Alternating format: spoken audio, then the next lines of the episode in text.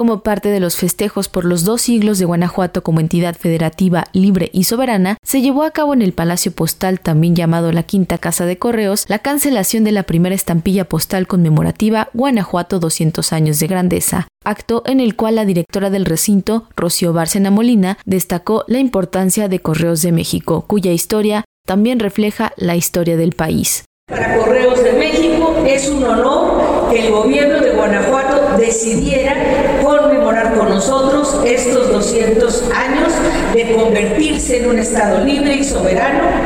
Y la mejor manera que tenemos para participar en Correos de México en esta conmemoración es como lo hacemos, a través de la emisión de la estampilla postal que permita guardar este momento para la posteridad. Asimismo, recordó que la primera estampilla postal emitida en 1856 contaba con la efigie del cura Miguel Hidalgo y Costilla, el padre de la patria. Desde entonces, las estampillas postales se utilizaron para el pago porte del servicio y desde ese momento el correo, de forma inherente, adoptó una rama cultural muy importante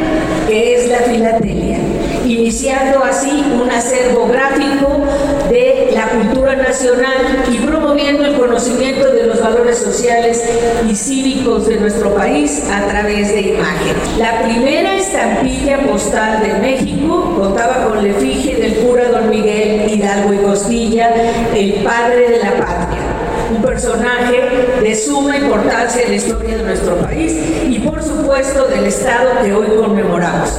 Así que podemos decir que Guanajuato ha estado presente en la historia del correo desde nuestra primera estampilla postal. Lo celebramos.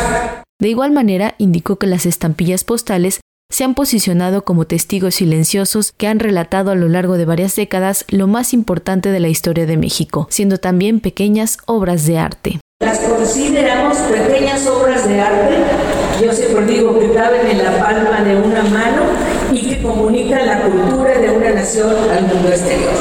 En esta estampilla, además del emblemático escudo de armas, podemos apreciar a personajes ilustres nacidos en Guanajuato, como el pintor y mularista Diego Rivera, la compositora María Greber, el padre de la patria Miguel Hidalgo y el cantautor José Alfredo Jiménez.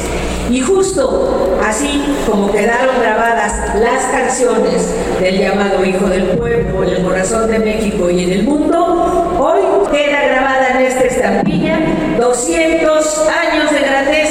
Finalmente señaló que la estampilla llegará a todos los rincones de la República Mexicana, así como a 191 países que forman parte de la Unión Postal Universal. La estampilla conmemorativa de Guanajuato se puede conseguir en las oficinas de Correos de México. Para Radio Educación, Pani Gutiérrez.